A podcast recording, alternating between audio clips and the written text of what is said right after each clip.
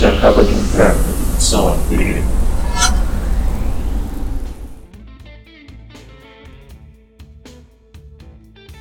Saudações, viajantes dimensionais! Hoje nós estamos aqui com duas figuras ilustríssimas: o Erli, do Mestres de Aluguel, e o Boss, do Nord RPG. Como é que vocês estão, senhores? Muito boa noite aí, meu jovem. Cara, aqui tá belezuca, curtindo esse calorzinho do verão que nunca acaba no Brasil. É nóis, é nóis. Que falar de calor em Fortaleza, né? Aí está tudo bem, tudo tranquilão. Falar de calor em Fortaleza é sinônimo, né? Ah, você é louco. Aqui é tranquilo, aqui é 40 graus na sombra. então tá tudo bem, tudo tranquilo, prontaço. Vamos bater aquele papo então falando de como é iniciar no RPG. Primeiro eu queria ouvir de vocês, como é que vocês começaram no RPG? Porra. Pera aí, quem começa? Eu ou o Nord? Vai lá, Eli. escolhem. Manda ver. Tá. Bom, no princípio era o verbo, e logo depois eu comecei no RPG. Brincando, gente, mas assim, é, estruturalmente, eu comecei no RPG em 98, quando eu tinha 8 anos de idade, quando eu peguei a primeira revista da minha vida com relação a isso que meu, meu, meu tio, é, o irmão mais novo da minha mãe, ele gostava muito de RPG e essas coisas assim, da época, claro. É, e ele colecionava muito, muita revista, ele co- colecionava aquelas revistas herói, e tinha é, revistas da, da Game Shark, ele colecionava muitas revistas de banca, e aí ele levou para casa certa vez uma, uma, uma herói, se eu não, me, não, foi uma herói, acho que foi uma herói que, que era do Cavaleiro Zodíaco, e tinha uma outra que era uma revista que falava sobre o RPG do Blade, que era uma Dragão Brasil. Eu acho que foi a oitava edição da Dragão Brasil. E a partir daí eu comecei a, a ler aquilo, achei legal pra caramba. Ele me levou pra ver uma mesa dele com os amigos dele que eu não entendi batatas, nadinha, porque eles estavam jogando Vampiro à Máscara. Nossa! E na, na época deles, eu com 8 anos de idade, Vampiro à Máscara pra mim era um monte de gente em volta de uma mesa com as roupas de gótico. Era isso. Total sentido. Depois que eu Total compreendo. é, e, assim, você, quando criança, você vê um monte de gótico, não, não é uma coisa que dá vontade de sentar e ficar olhando. Eu achei legal porque, pelo que me falaram, ia ser aquilo. Então eu fiquei assistindo. Mas eu não, não tinha a total concepção de como é que a coisa funcionava. Eu só achei muito legal que eles ficavam fazendo voz e eles falavam, não, eu vou fazer tal coisa, então eu vou conjurar não sei o que, e eu, pô, isso é- é legal, maneiro, maneiro, quero fazer também. Aí lá com 12 anos já, bem pra frente, que eu fui pegar meu primeiro livro e, e chamar uma gurizadinha pra jogar, bem. É, era a segunda edição do DD, é, bem só a galerinha brincando de RPG, não era obviamente um RPG, porque não tinha ninguém pra conduzir bem feito. E aí quando eu peguei minha primeira edição em português de um livro, seja qual for, foi a Tormenta no caso, foi quando eu comecei a jogar de fato, seguindo regras.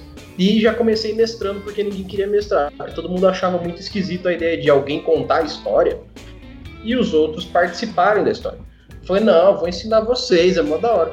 Aí nunca mais, cara. Depois daquele dia eu nunca mais joguei de verdade, porque toda vez alguém, ô, mestra aí, mestra aí. Aí nasceu os mestres de aluguel. Exatamente. Aí eu falei assim, não, me vê três pirulitos que é o mestre, então. Pronto. Assim nasceu os mestres de aluguel. Mas, mas eu vou te falar que eu tive uma experiência semelhante. Porque quando eu quis voltar a jogar RPG, eh, no meu grupo de amigos todo mundo queria jogar e ninguém queria mestrar. E eu nunca tinha Ah. jogado D&D na minha vida. Aí viraram pra mim e falaram, ô, bem que você podia mestrar. Eu, ah, é, né? É, vamos. Claro. E aí eu Tamo aí. a minha primeira mesa de D&D, que foi um desastre. E foi isso, cara. Depois disso você não para mais de mestrar, porque aí você vira o mestre do grupo, né? Sim. Já era, você mestrou uma vez, você fica preso no negócio. É. Cara, já eu aqui, é, vou mostrar pra vocês dois, né? Quem tá no podcast não vai conseguir ver. Mas esse carinha aqui, ó. Hum, First Quest. Mano, esse aqui foi meu primeiro jogo, First Quest. Eles ainda colocavam um subtítulo, a primeira missão. Caraca. Esse é, é apêndice do AD&D, da segunda edição, no caso. Isso. Foi, eu acho que foi a primeira incursão da Abril Jovem no, no AD&D aqui. Uhum. E tinha um, um, colega nosso que era, ele era parecido assim com o Fulvio, super playboy. Ô, louco. Do nada, no, no período do ano, ele chegou, me lembro se era aniversário dele, alguma coisa, mas ele tinha ganhado essa caixa de presente. Uhum. Ele chegou, galera, tô com um jogo novo aqui e tal. E é isso aqui. E aí a gente viu aquela caixa, a gente fez um unboxing ali e, e fomos olhar o que é que tinha. Tinha miniatura, tinha uns dados meio bizarros que pra gente eram uns dados bem loucos. Uhum. Né? E a gente ficou, mano, que dado é esse e tal, e não sei o que. E a gente olhava a ficha e viu aquele famoso taco, né? Que nem taco era. Mas a gente viu aí e ficou impressionado com as fichinhas. E eu joguei, né? Eu não fui mestre a primeira vez. Eu joguei com o Ladino, que na, na ficha era ladrão. Né? Na uhum. ficha ainda era ladrão, não era Ladino. E, e, foi uma experiência maravilhosa, assim, aquele mapazinho bonitinho, com os quadradinhos e tal. Aí tinha um CD que tinha os áudios do jogo e tudo mais. Aquilo era high technology na época, né? Uhum. Então a gente ficou maravilhado com a experiência, sabe? Os molequinhos assim de 12, 13 anos. Eu me lembrei muito quando eu assisti Stranger Things um dia desse e vi os moleques jogando RPG. Eu digo, pronto, foi, foi aquilo ali. Foi, aquilo ali, foi aquela experiência, né? Foi maravilhoso. E aí de lá pra cá não parou mais. É, eu tive um pequeno triato aí, um pequeno, entre aspas, uma década sem jogar. Caraca. Mas eu fiquei acompanhando por fora. É uma década, é um bom tempo.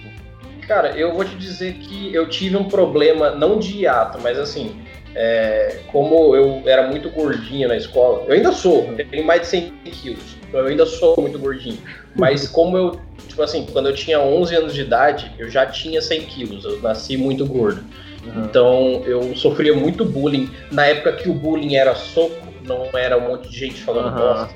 É, eu, eu me recluí muito até quando, quando eu fiz 12 anos, quando eu já estava mestrando RPG.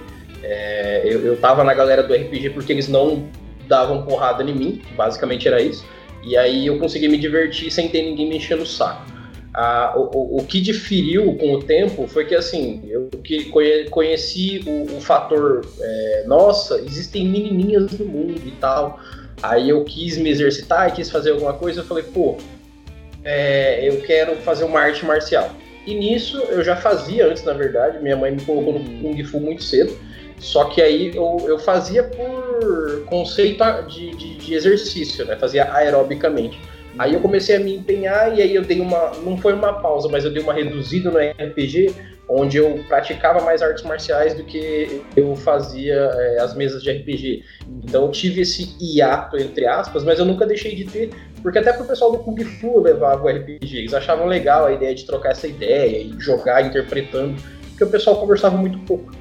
Mas é, o, o, que foi maneiro foi ter colocado até o pessoal do, do, da onde eu treinava para jogar que é um, um caos muito da hora, porque o pessoal não, não tinha um, sabe, eles não tinham a ideia de como é que seria na prática, foi muito maneiro.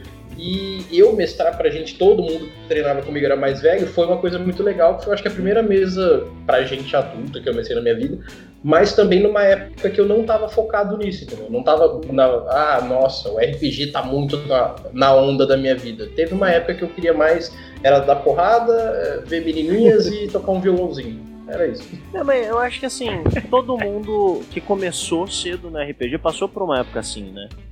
Eu lembro, e, e até uma história engraçada, porque eu tava pensando esses dias sobre o que a gente ia conversar aqui. E aí quando eu falei sobre iniciar em RPG, eu lembrei de uma coisa que eu já tinha esquecido há muito tempo. Eu não sei se vocês lembram, mas há uma cota atrás existia uma revista da Abril que chamava Recreio. Sim. Vocês lembram dela? Então, o pequenininho Fulvio adorava a revista Recreio por causa dos brinquedos, que era isso que era atrativo, né? Você tinha lá brinquedo do desenho, tal, uns negocinhos assim, e de vez em quando eu pegava por causa de alguma coisa da revista. E um dia eu tava numa banca e eu vi uma revista falando sobre jogar RPG. E na época eu achei que o RPG ia ser o RPG que a gente joga no console. Achei estranhão, comprei e o que me deixou mais puto é que eu cheguei em casa, abri a revista e o artigo era basicamente você pega papel, caneta e joga. Eu lembrei que eu passei pelo menos uns 4 ou 5 anos olhando para aquela porra sem entender o que era RPG. Então, assim. Então, assim, caras, pô, não tem nada pra colocar nessa revista aí, vamos colocar, Exatamente. vamos colocar duas páginas aí dizendo pra galera escrever alguma coisa no papel. E não só isso, é tipo, eu olhava pra aquilo e falava, beleza, eu vou pôr o que no papel? Como é que joga isso? Aí o cara fala, não, mas aí você faz as suas regras. Eu que regras? Eu nem sei o que fazer, mano. Eu vou, sei lá.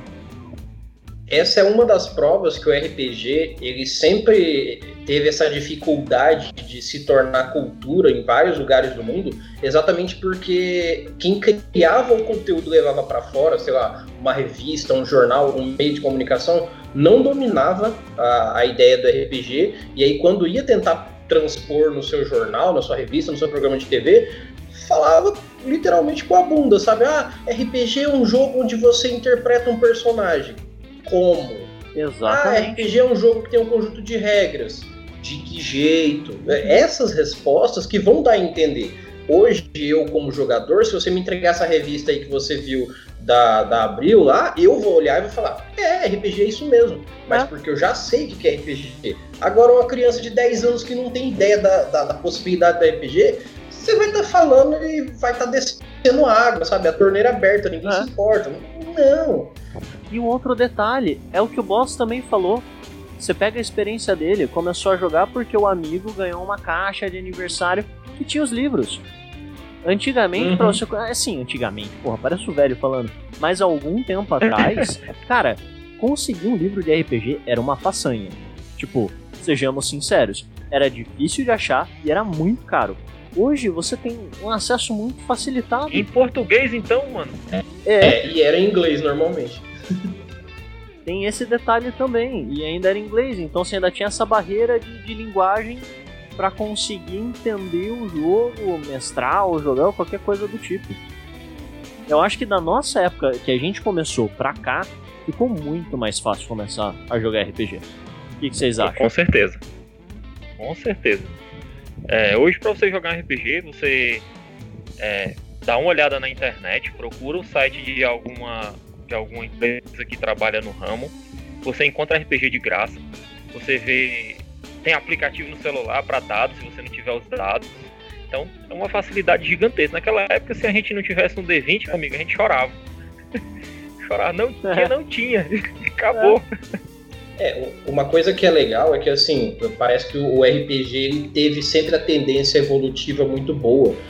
Porque, por exemplo, no Brasil, logo que chegou o D20 System com o D&D, é, chegou, sabe, quatro ou cinco anos depois a White Wolf com o Mundo das Trevas em geral, aí já trouxe ali é, vampiro, trouxe lobisomem e tudo mais, só que ainda assim, saiu do D20 e foi pro D10.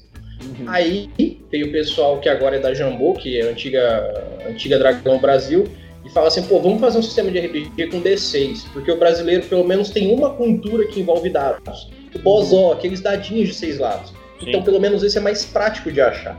Aí você vai ter RPGs com, com D6 também, só que eles queriam usar o D20 System.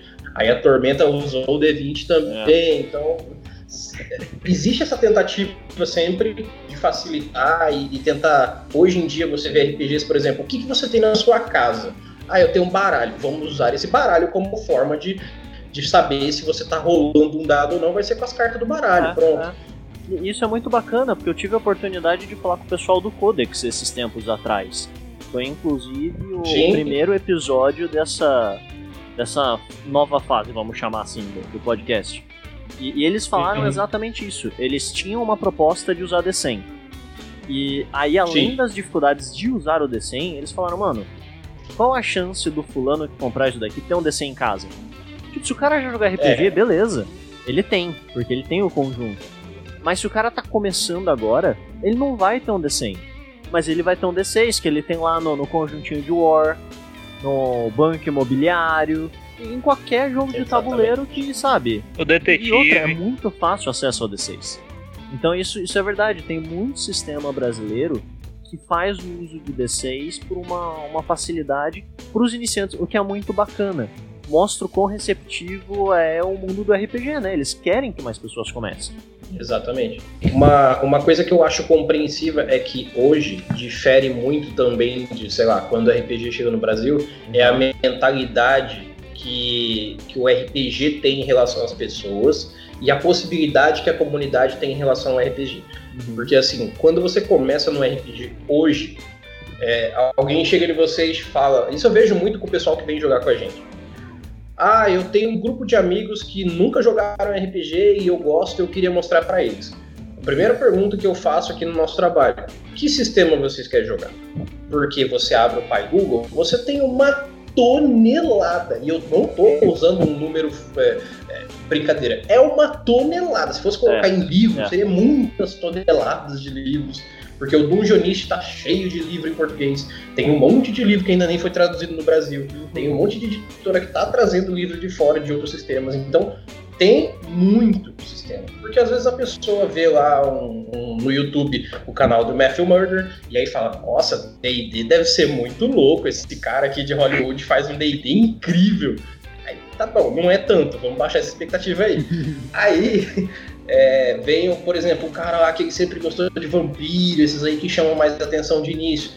É, você já vê que essa possibilidade de mentalidade é muito legal, porque a pessoa vai ter um atrativo de RPG independente de qual foi o caminho que ela veio.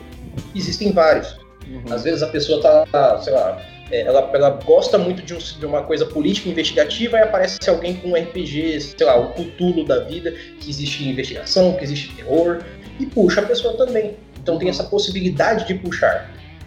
É, quem começou há muito tempo atrás tinha o D&D ou não tinha tinha, sei lá, os primeiros sistemas que tinha no Brasil, ou não tinha. Era isso. Daqui 10 anos você conhece RPG. É isso. yeah. E, mano, assim, pra, pra galera que tá começando, hoje, hoje em dia, né? Vocês estão, assim, no, no céu. Você que tá ouvindo aí, que é novo no hobby e tal, vocês estão no céu. Porque, além de você ter essa facilidade para entrar, socialmente, o RPG, assim como toda a cultura geek, né, tem ganhado um espaço gigantesco. E aí isso tá, essa notoriedade traz mais gente pro hobby e você não fica com aquela cara que talvez vocês tinham e eu tive aqui em Fortaleza, que eu era o estranhão que jogava RPG. Sim, Exato. Sim. É aceitação, né? Isso, então hoje em dia a aceitação do hobby é gigantesca. Como você disse, tem a galera de Hollywood jogando, né? Então isso, isso favorece muito. Eu inclusive lembro da minha primeira experiência jogando Vampiro, que foi, foi bizarra justamente por causa disso. Eu tinha 15 anos, eu estava sentado numa mesa com três outras pessoas mais o mestre, e assim, você tinha que interpretar. E vampiro é, é, assim, é heavy de interpretação, né? Tipo, é pesado. Sim. Você tem é, que interpretar é pra tem caralho. Bate no monstro ganha XP. E, e, era, e era muito complicado, porque era estranho para mim que tava lá. Então eu tendo que interpretar, eu me senti estranho, porque não era um negócio muito muito democrático, não, não era muito divulgado. Então era estranho até para quem tava tentando entrar no negócio. Era, era uma sensação meio bizarra. Às vezes eu olhava assim, tava em uma hora de sessão. É, você chega perto da mesa, tem um cara lá, eu bebo sangue de não sei quem. Exatamente. E às vezes eu chegava assim, uma hora de sessão, tipo, mano, o que eu tô fazendo aqui, velho? Tipo, por que que eu tô tentando matar um cara que é imaginário? Tipo, ah, podia estar em casa jogando Skyrim, sei lá. Tipo, querendo ou não, é, é tem, tem esse primeiro impacto para algumas pessoas há um tempo atrás. Agora, democratizado é muito mais fácil, né? muito mais aceito. É, hoje, é, isso assim, eu comecei na década de 90, sim, eram outros tempos, sim, eu me sinto velho falando isso? Muito. Mas vamos lá. É, eu, eu, percebo que hoje em dia, um, umas pessoas que eu, no meu tempo, olharia e falaria: esses caras não vão jogar RPG nunca. São exatamente as pessoas que chegam em mim e falam assim: oh, eu vi no YouTube um tal de RPG e eu queria ver como é que é que joga. Meus amigos se interessaram e tal. Exatamente por quê? Porque pessoas normais estão jogando RPG e isso está chamando a atenção de pessoas normais. Não que quem joga RPG não seja, mas é porque é, coisas que até eu me espantei quando descobri, é, que me fazem ver o quanto que era só uma questão de falta de divulgação mesmo. Sim. É, da, como eu falei do, do Matthew Murder, é, ele trabalha com D&D, ele é praticamente o maior canal do mundo de D&D, seja no YouTube, seja onde for. Ele, cara, a Twitch dele bate 20 e poucas mil pessoas ao vivo. É coisa surreal para RPG. É. Só que aí, é, notícias que eu vi de, de uns 4, 5 anos atrás, a gente tá em 2020 datando esse episódio. Uhum. É, é, o, o, não sei se vocês. Acho que todo mundo aqui deve saber quem que é, quem tá ouvindo aí. É, da franquia Velozes e Furiosos, a gente tem o Vin Diesel. Sim. Vin Diesel, que é ator, diretor, altamente entusiasta de RPG, que tem um mestre particular de RPG, que paga anualmente um salário gordíssimo para ele, e esse cara é basicamente, como o próprio Vin Diesel fala, uma das fontes de inspiração para os personagens dele, para as criações que ele já fez. Tem um filme do Vin Diesel que ele é diretor, eu esqueci agora, eu sei, acho que é o Bruxo, Feiticeiro, uma coisa assim, que é baseado num personagem de RPG de uma mesa o dele. último caçador de é bruxas, não é? Oi? Não é o último caçador de bruxas? Isso, isso, o último caçador de bruxas, isso. E ele é apaixonado por RPG. Só que ele sempre utilizou isso como uma terapia, como uma coisa para ajudar a mente dele a ser um bom ator. Então ficou por isso. Mas você pensa que quando ele começou a atuar, talvez se ele falasse que ele usava RPG para isso, o pessoal ia criticar bastante ele e ele ia estar onde está hoje. Hoje em dia ele abre o jogo e fala: Não, se não fosse o RPG, eu não tava onde eu tô, e RPG é a fonte da minha inspiração. E as pessoas falam: Nossa, que legal, vamos atrás do RPG. Sim. Mas tiveram alguns famosos, inclusive com o, Matthew Mercer, que fizeram umas, uns vídeos é, jogando RPG. Que são pessoas que já jogavam quando eram pequenas. Se não me engano, o Terry Crews é um Uhum. deles. Porra, mano, É. o Terry Crews é um armário. Ele jogava RPG, velho. e assim, você vê ele jogando, cara, é divertidíssimo. Então é, é realmente o que você falou, tem muita gente famosa e que você olha e fala, mano, esse cara não joga RPG. E os caras jogam. E eles jogavam desde sempre. Tem um, um cara, é, Joey Manello, acho que é o nome dele. Eu devo estar falando errado. Ele é um ator também. Ele é relativamente famoso lá nos Estados Unidos. Eu nunca vi muita coisa dele pra cá. Mas eu já vi entrevista dele falando que ele tem uma sala só pra RPG. A sala é inteira tematizada pra D&D. O cara tem Olha aí. dinheiro pra caralho. Ele faz isso. Por quê? Porque é uma paixão de infância. Ele gostava disso quando ele era criança e trouxe pra vida adulta dele. Então realmente tem isso. Muita gente que você fala, não, esse cara não joga, nunca jogou. Cara, já jogou, joga e os caras gostam. Meu sonho, uma sala de RPG. Eu acho que de todo mundo aqui, meu querido. Mas é, Tematizada assim, top. porra. isso daí- Trabalharei para isso. É, quem sabe um dia, né, boss? Estamos trabalhando pra chegar lá.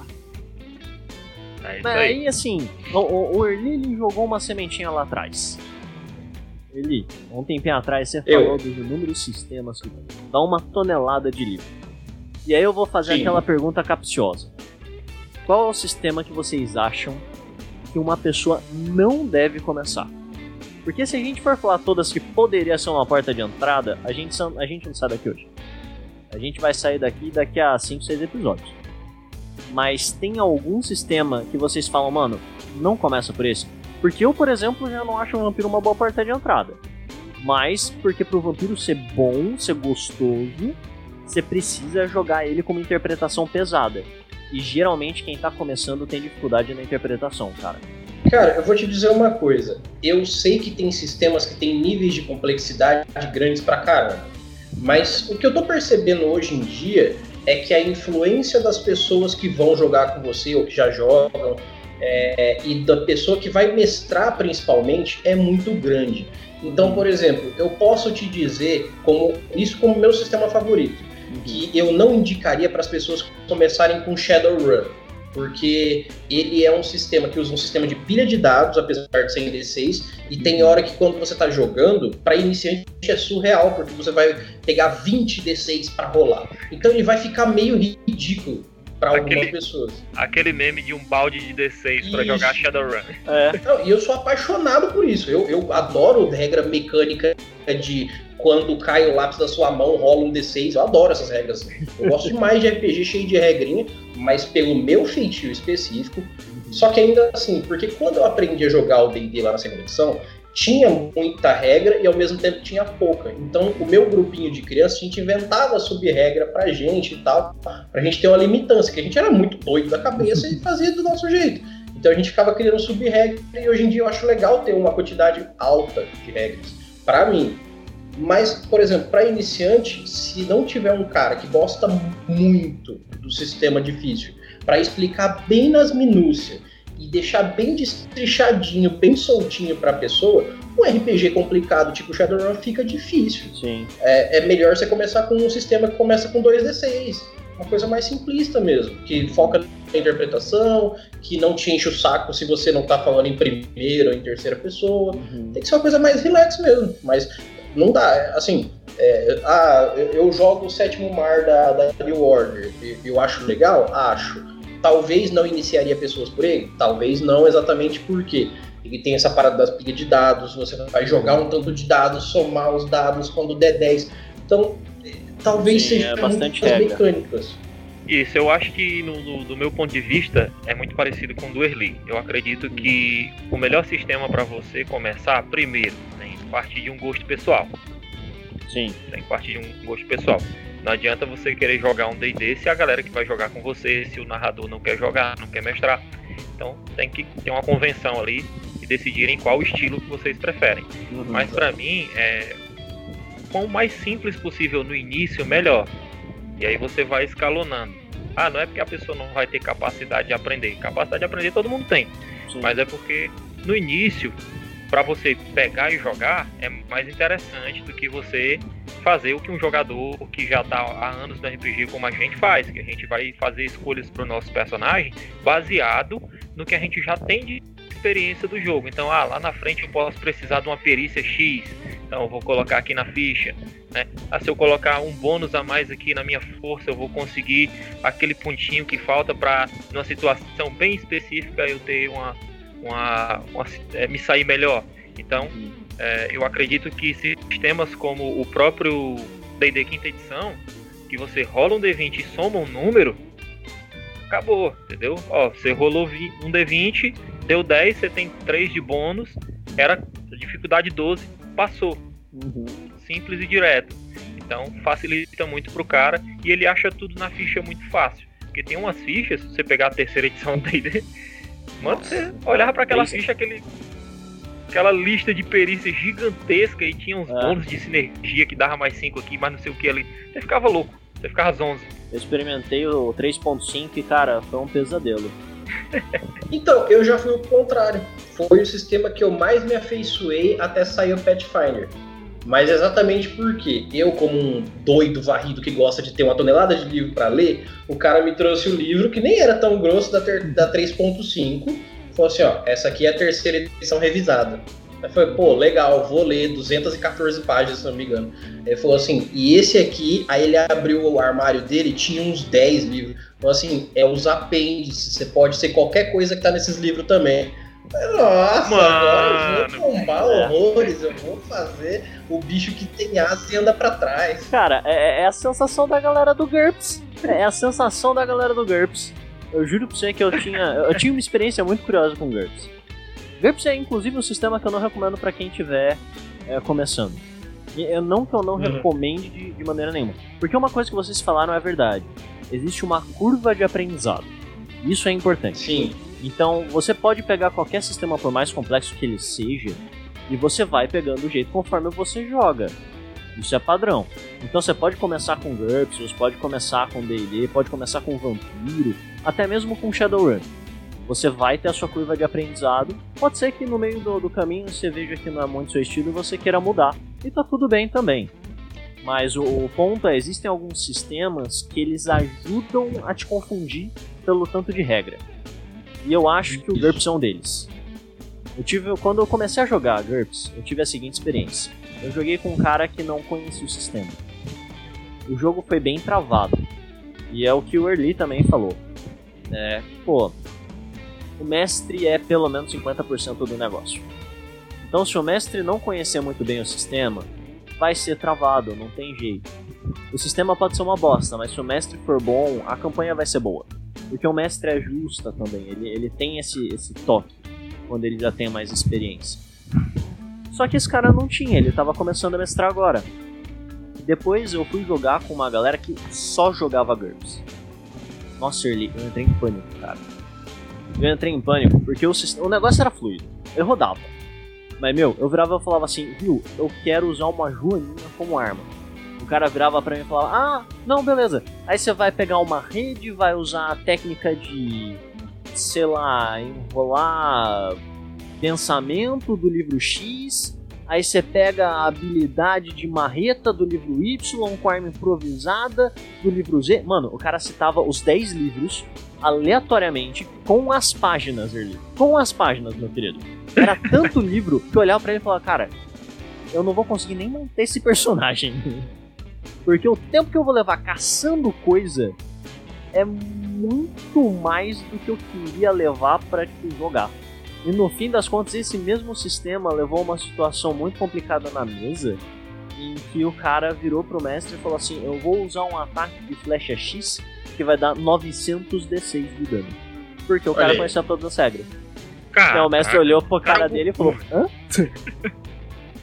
no final das contas, ele rolou um D6 e multiplicou por 900 para facilitar a vida, Sim. pra não ter que rolar 900 dados. Mas, cara, eu acho isso muito complicado. Ter, ter muito livro, ainda mais para quem tá começando, é difícil manusear tanta informação. E é muito fácil para alguém que conhece um pouquinho mais passar a perna no mestre. E isso é uma bosta. Mas ainda assim, cara, é, eu não desincentivo ninguém a não jogar. Ou falar assim, não jogue tal coisa necessariamente. Por quê? Às vezes você tem uma pessoa que vai te destrinchar, como eu falei, te entregar o RPG de uma forma tão legal que às vezes você começar num sistema cheio de regras não vai te matar. Desde Sim. que você tenha um mestre compreensivo, por exemplo, que chega assim e fala: Ó, oh, galera, tem 4 mil regras, mas se vocês quiserem, podem se abster as 30 principais.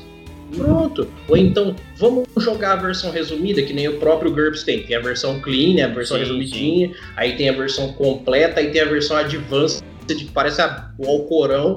E aí você vai lá e fala assim, não, então vamos jogar essa versão clean. E aí todo mundo vai nela, entra na dança, vê como é que faz a sistemática, depois fala assim, agora vamos pegar um pouco mais de regras. Então, se você tem essa mecânica dessa curva de aprendizado e ao mesmo tempo você tem essa, essa ligação da pessoa que já tem o RPG para si levar para os outros, qualquer RPG flui. É só ter pessoas legais que o RPG funciona, cara. Por isso que a premissa do RPG é pessoas em grupo jogarem e se divertir, porque funciona. Sim. E eu queria fazer dois adendos aqui. Uhum. O primeiro é sobre Shadowrun, né? Que a questão da curva de aprendizado, a gente tem agora o Shadowrun Anarchy. Isso. Inclusive, lá na Nord a gente tá, a gente tá jogando ele no YouTube. É, ele é bem mais simples de se jogar, é o mesmo universo, né, é, a, é, o mesmo cenário e tal, mas as regras são extremamente mais simples. Então, para jogadores iniciantes, que eu tenho dois jogadores iniciantes nessa mesa, é tranquilão pra gente jogar e a gente tá literalmente aprendendo juntos. Eu tô narrando, mas eu também tô aprendendo porque é um sistema novo e tal. E eu tô tava pegando até a segunda sessão aqui eu ainda estava aprendendo. Agora eu já estou mais, mais confiante e a gente vai levando. Né? E o segundo, para jogar com iniciantes, né, e principalmente, principalmente para passar o hobby para quem não conhece, é necessário que o mestre ele tenha é, a devida paciência, o devido carinho e a devida atenção, porque se você não tiver essas três qualidades para jogar com iniciantes, você vai expulsar pessoas do hobby. Você não é, vai trazer é. pessoas pro hobby. Isso é. E aí a gente entra numa parte delicada, né? Porque trazer gente quando você já conhece é um, um exercício de, de dedicação. Porque você tem que ter essa paciência, esse tato com o grupo, né?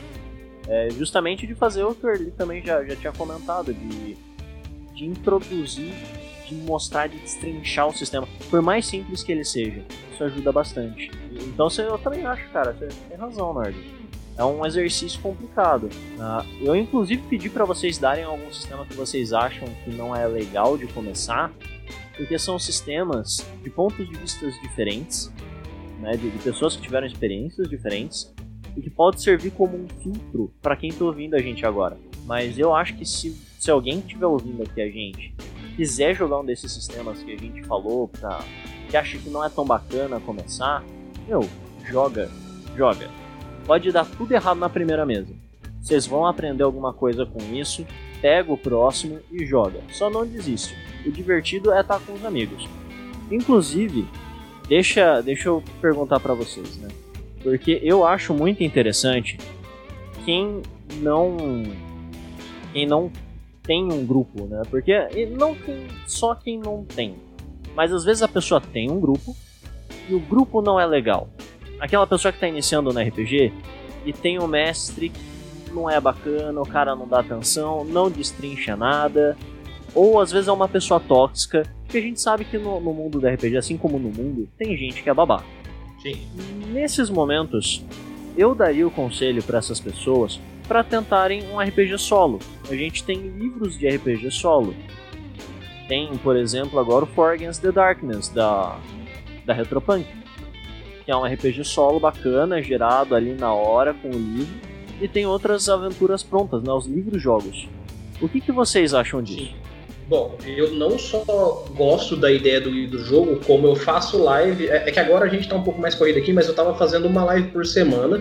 Eu escolhia um livro-jogo daqueles antigos que o pessoal já deve conhecer quem é da antiga, se não descobre como é que é uma parada assim. Calabouço da Morte. Isso, é isso aí mesmo, sabe? É, e faz, eu tava fazendo em live com o pessoal na Twitch assim.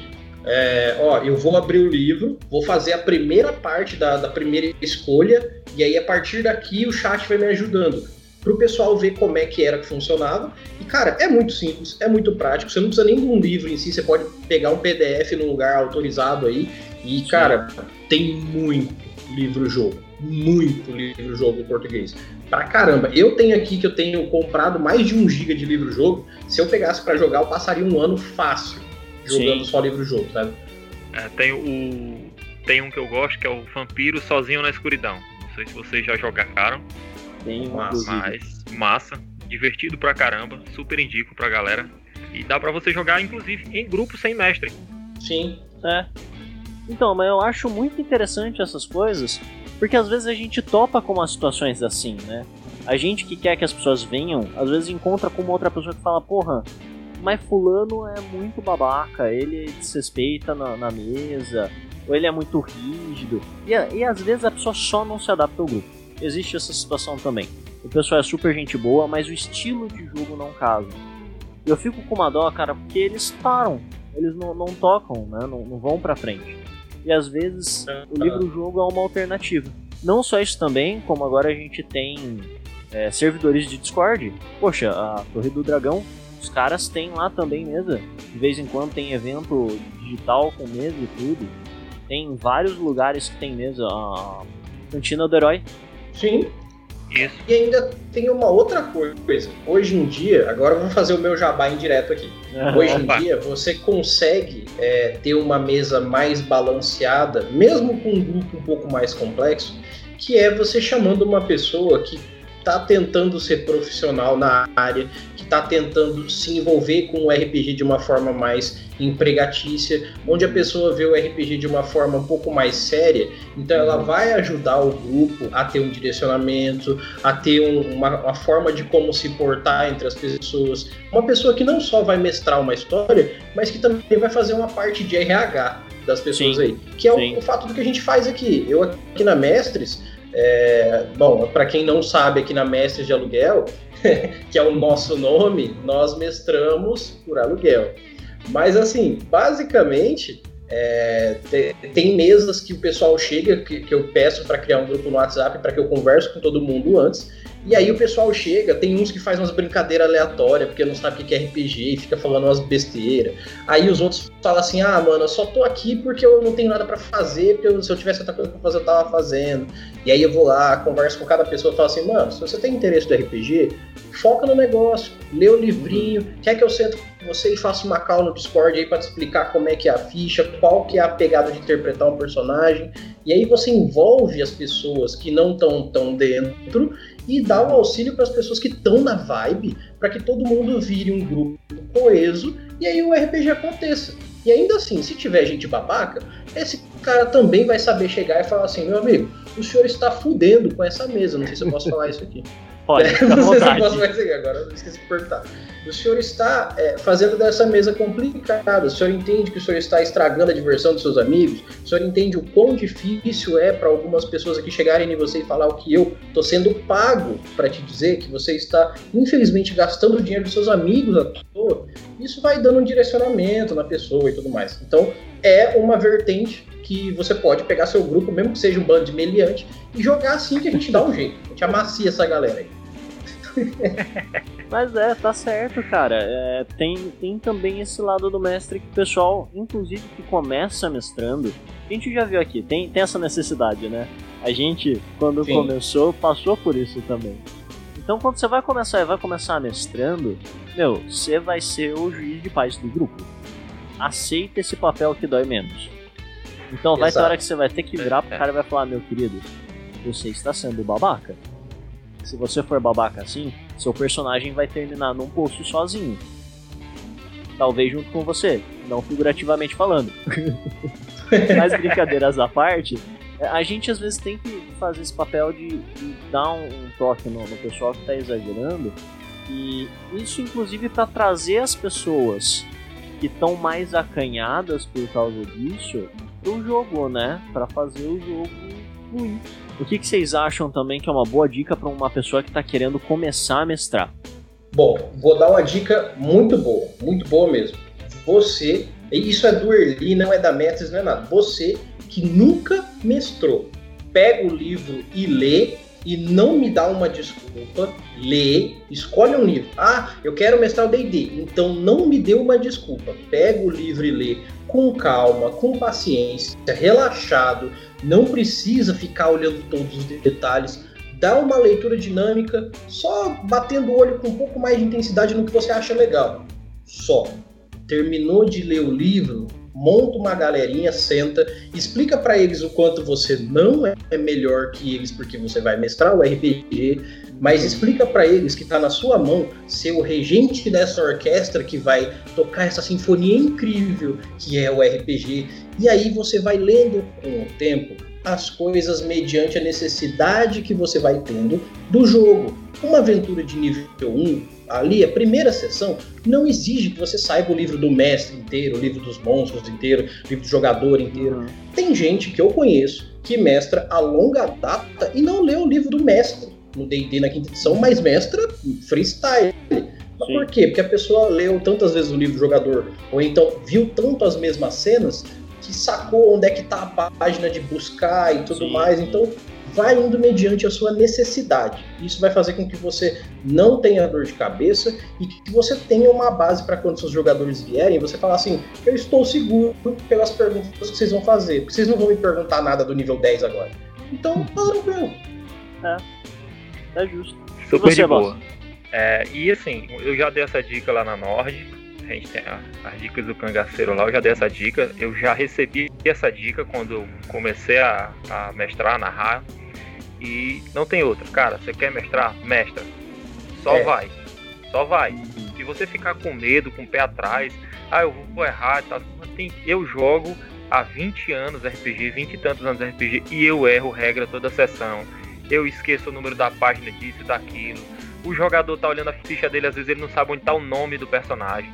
Então não adianta você se preocupar com isso, não adianta você esquentar a cabeça com isso, que tem que saber tudo que não tem. E segundo, se você for começar a mestrar e você tiver a oportunidade de mestrar uma história pronta, uma aventura já pronta, melhor ainda. Porque lá foi uma aventura preparada por pessoas que conhecem o sistema muito bem e eles vão mastigar tudo para você. Você mestrou aquilo dali, você já vai estar preparado para fazer aquilo outra vez, mais para frente, super tranquilamente. Perfeito. Posso dar uma outra dica rapidinha? Opa, manda bala. Beleza. Isso é uma dica muito prática, não é só para quem vai mestrar em si, mas para quem vai mestrar em jogar, mas ela é muito prática. É, da mesma forma que o Norte falou sobre pegar uma aventura pronta, é, se você está juntando um grupo de amigos, uma coisa, com certeza, uma coisa vocês têm em comum em relação a algo que vocês gostem. Tentem utilizar isso como tema para o RPG. Ah, a Boa. gente gosta de Harry Potter. Cara, junta essa galera para tentar jogar um joguinho de Harry Potter. Vocês assistiram os filmes, vocês leram os livros, vocês manjam do mundo. Pega um sistema, seja ele qual for, tenta jogar um Harry Potter por cima. Porque essa temática média que todo mundo domina de alguma forma e gosta principalmente, vai fazer com que vocês tenham muita ênfase em jogar com um sistema de regras que vocês não estão acostumados. Ah, pô, regra é um negócio difícil, complicado. Mas eu gosto tanto de Harry Potter que eu vou dar uma esforçada aí. Então a coisa fica fluida. Eu acho também uma, uma coisa importante é não tenha medo de olhar pro livro. Porque às vezes no meio da sessão a galera fica com vergonha de olhar pro livro. Isso, mestre e jogador. Se você não sabe uma regra, é normal. Você não é obrigado a decorar um livro de 214 páginas. Tipo, só não. O, o Matthew Mercer mesmo, que o Erli já citou aqui, e que é conhecidíssimo, o cara às vezes para pra olhar a regra, mano. Ele narra D&D desde que o mundo é mundo e ele não, não lembra de todas as regras. Assim, gente, para, assim, dê um branco, dê um branco, pega o livro, abre, dá aquela folhada e vê. E se não tiver no livro, se for uma situação ímpar, inventa. RPG é um jogo de criatividade. Se você vai ser um mestre, cara, criatividade indispensável. Vai ter situação que não vai ter uma regra específica e você vai ter que criar uma regra só para aquilo. Então não tenha medo de criar. E se ficar desbalanceado, depois você balanceia de novo e paciência. Acontece. O importante é se divertir. Exato. E cara, o maior balanceamento de qualquer sistema de RPG é a diversão do grupo. Ah, mas será que vai ficar legal assim? Pergunta para todo mundo da mesa. Todo mundo acha que faz diferença o cara ter asa, voar. Ah, eu não vou ligar se ele tiver voar. Eu também não, também não. Talvez fique legal. Então você pode voar sim. Ah, mas o D&D fala que é muito desbalanceado uma raça que voa. Cara, vocês têm que se divertir. Vocês têm que brincar. O RPG é para vocês tirarem o pé da chatice, da mesmice, é, da, da, do dia a dia complicado, da depressão, de vários buracos onde a gente convive diariamente, porque a gente tem essa fuga muito benéfica que não te tira da realidade. Ela te apresenta uma fantasia onde você pode interpretar alguém e você não deixa de ser você. Você não está se entorpecendo, você não está fazendo nada de errado com você mesmo. E o melhor, você não está fazendo mal para ninguém, porque você está se divertindo e o seu grupo também. Exatamente. E se todo mundo está feliz, que, que, diferença faz se o seu personagem tem uma asa igual ao do personagem do jogo tal? Se ele tem um, um, visual de não sei o que? Tá todo mundo feliz? Todo mundo tá curtindo de verdade? Sério? Beleza. Eu concordo completamente, cara. Eu ainda não posso além. Eu ainda digo que RPG é comunicação, cara. RPG é comunicação. Você tem que saber conversar para fazer exatamente isso que você falou. Para fazer tudo que a gente conversou aqui até agora.